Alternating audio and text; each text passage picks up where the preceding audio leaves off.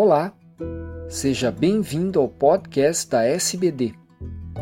Eu sou Fernando Valente, professor da Faculdade de Medicina do ABC e editor do podcast. Esses programas contam com a participação de grandes diabetologistas brasileiros. Nessa edição, teremos um artigo que retrata a prevalência de síndrome metabólica na população de índios Chavante.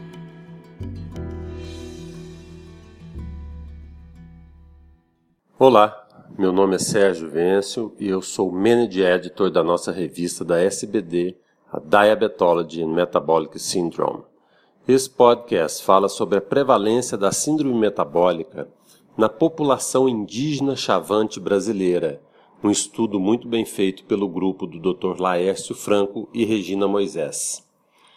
Estudos em comunidades indígenas brasileiras levantam preocupações com a elevada prevalência de síndrome metabólica, que pode variar entre 15 até 65%. Os índios Chavante pertencem ao tronco linguístico Macro-G e vivem em uma ampla região do Cerrado brasileiro, possuindo um baixo grau de mistura confirmada por análise de todo o genoma. Os índios Chavante estão estimados em 20 mil indivíduos e vivem em oito reservas indígenas no estado do Mato Grosso.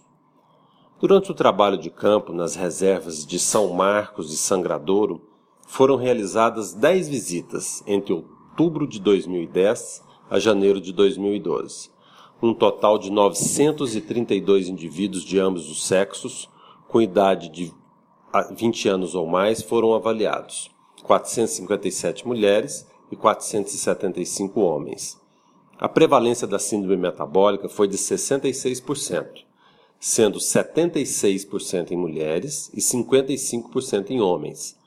As mulheres tiveram maior prevalência de síndrome metabólica em todas as faixas etárias circunferência de cintura elevada, menores níveis de HDL e colesterol foram os componentes mais frequentes em pessoas com síndrome metabólica, e pressão arterial foi a menos frequente.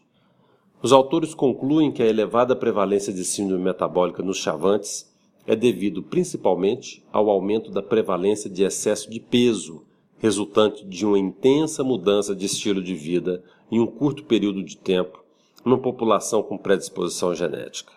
Esses resultados destacam a magnitude desse problema de saúde e fazem um alerta sobre a necessidade de implementação de intervenções específicas.